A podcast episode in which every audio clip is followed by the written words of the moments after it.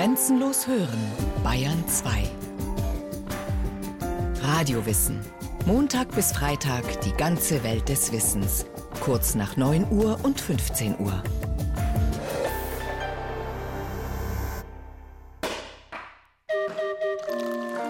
Der Geburtstag der Erde, das ist der 23. Oktober 4004 vor Christus.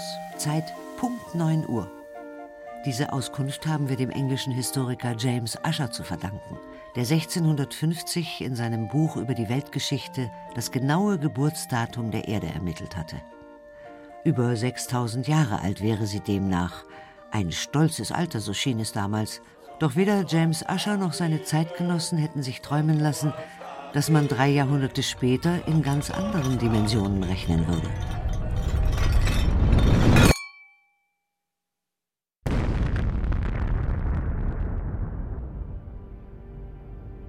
4,6 Milliarden Jahre hat unser Planet auf dem Buckel. Veränderungen, die er im Laufe seines Daseins durchgemacht hat, haben sich so langsam vollzogen, dass man in 6000 Jahren kaum einen Mucks davon bemerken würde. Es sei denn, man versteht die Sprache, die die Erde zu uns spricht. Zum Beispiel diese. Oder diese. Oder diese.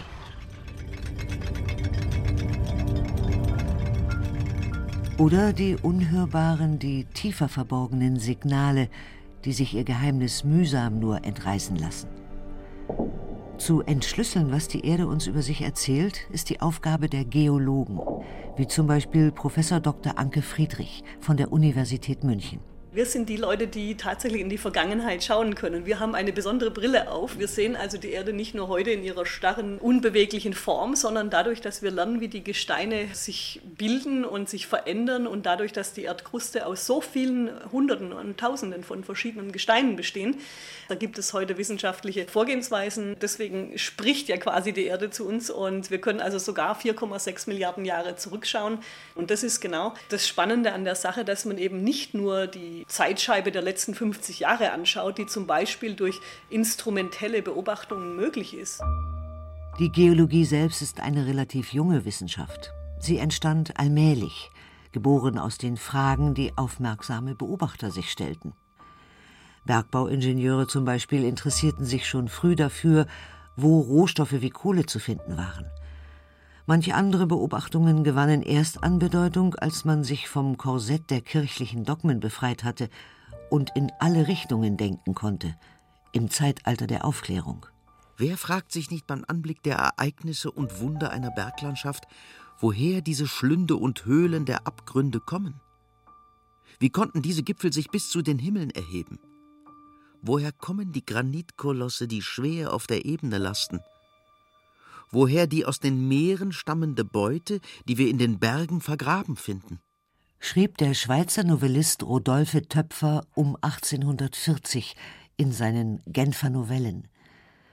Diese Fragen beantwortete man damals mit der sogenannten Kontraktionstheorie. Das kommt natürlich daher, dass Geologen schon seit Jahrhunderten zum Beispiel in den Alpen spazieren gehen und dann Falten gesehen hätten. Einfach Falten, so jetzt wie ein Teppich, der Falten schlägt. Und da hat man sich natürlich überlegt, wie kann denn das sein? Und es gab schon immer die Diskussion, ob auch die Erde immer die gleiche Größe behält. Und da hatte man sich gedacht, na, das scheint doch logisch, wenn die Erde vor 4,6 Milliarden Jahren entstanden ist und ein Teil der Restwärme da drin ist und natürlich noch Wärme durch den radioaktiven Zerfall immer ein bisschen noch dazukommt. Aber letzten Endes kühlt sich die Erde ab und dann hat man sich das so vorgestellt wie ein schrumpfender Apfel, dem die Feuchtigkeit entzogen wird. Der legt sich auch in Falten. Und so hatte man halt gedacht, dass die Falten entstanden wären. Aber auch andere Beobachtungen warfen Fragen auf. Botaniker fanden verwandte Pflanzenarten auf weit voneinander entfernten Kontinenten. Fossiliensucher Überreste der gleichen Spezies. Geologen ähnliche Gesteinsschichten. All das erklärte man sich wiederum mit Landbrücken, über die die Tiere oder Pflanzensamen auf den anderen Kontinent gelangt sein sollten. Anfang des 20. Jahrhunderts stieß der deutsche Wissenschaftler Alfred Wegener auf Schriften über diese Beobachtungen und über die Erklärungen dazu.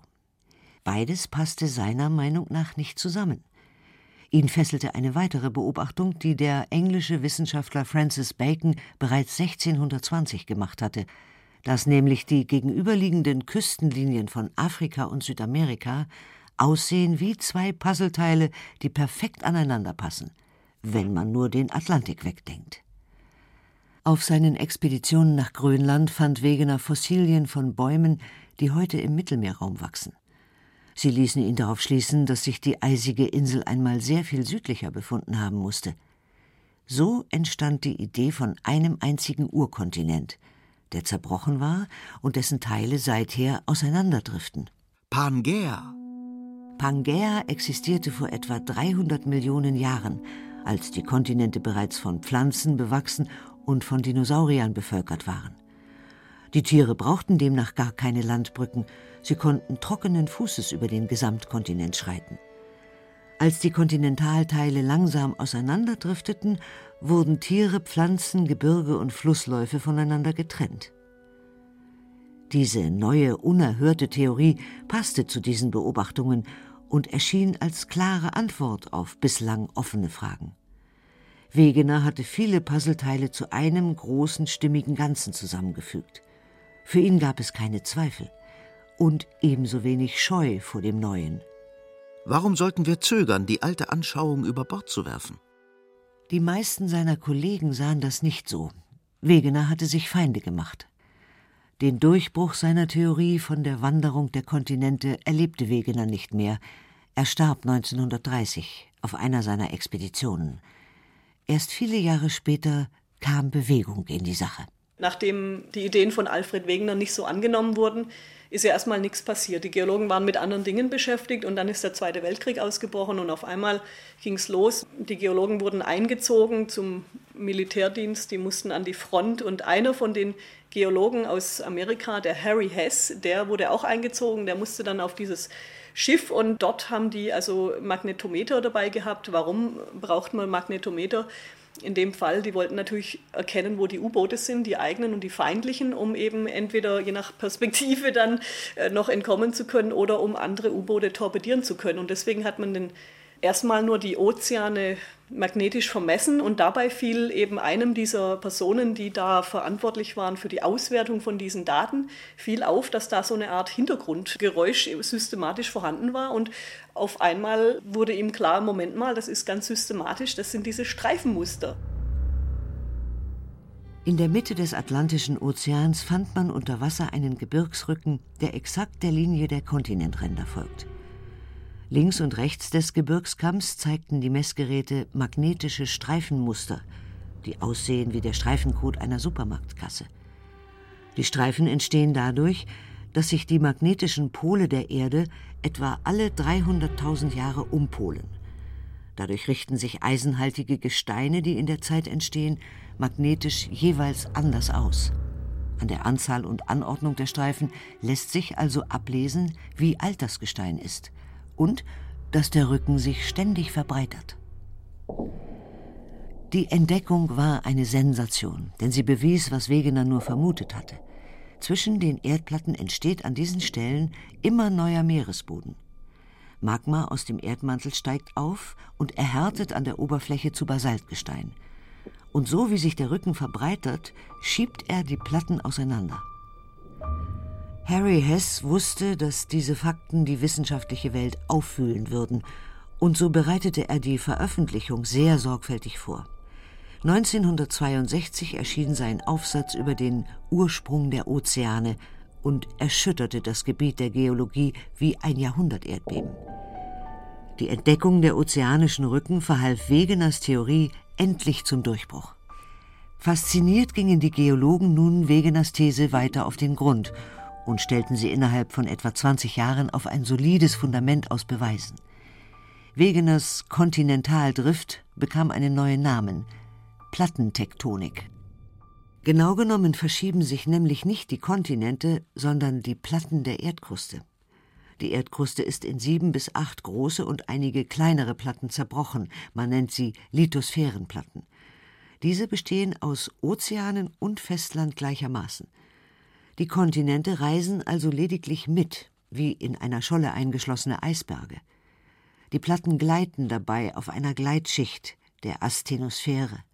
Ihre Bewegung vollzieht sich außerordentlich langsam, wie Dr. Frank Holzförster beschreibt, wissenschaftlicher Leiter vom Geozentrum an der kontinentalen Tiefenbohrung Windisch-Eschenbach. Das, was wir nicht spüren, ist diese ganz langsame Bewegung.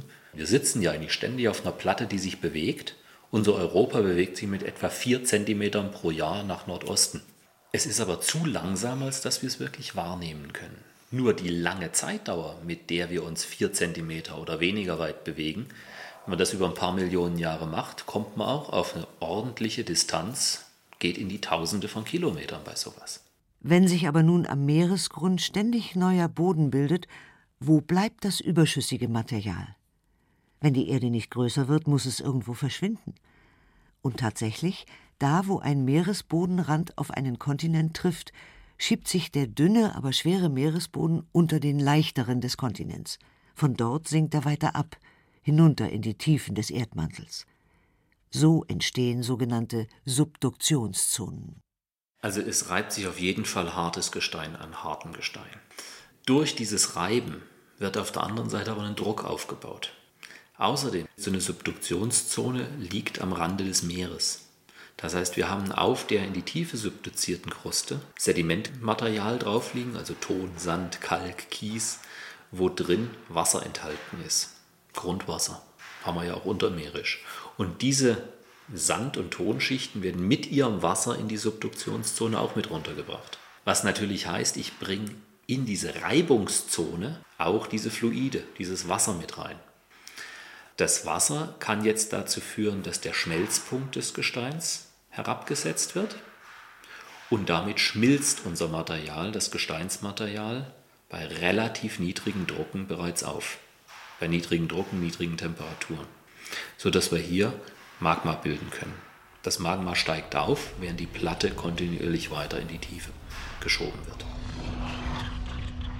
Wenn das Magma es bis an die Erdoberfläche schafft, kommt es zum Vulkanausbruch.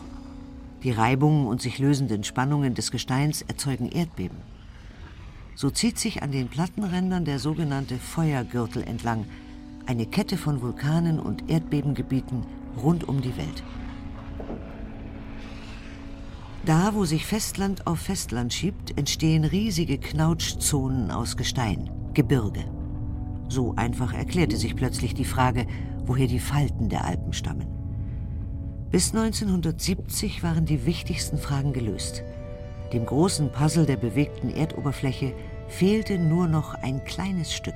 Die Entwicklungen, die neuer sind als circa der Stand 1970, also als die Plattentektonik schon gerade gut entwickelt war, das sind natürlich die Bereiche, wo man dann zum ersten Mal festgestellt hat, dass nicht nur die Plattentektonik sich bewegt, das heißt die einzelnen Elemente, das heißt wir haben Ozeanbodenspreizung am mittelozeanischen Rücken, wir haben Subduktionszonen, das heißt das Abtauchen der Ozeanplatten unter die Kontinente, aber nicht nur das, sondern einfach ins Innere des Erdmantels hinein.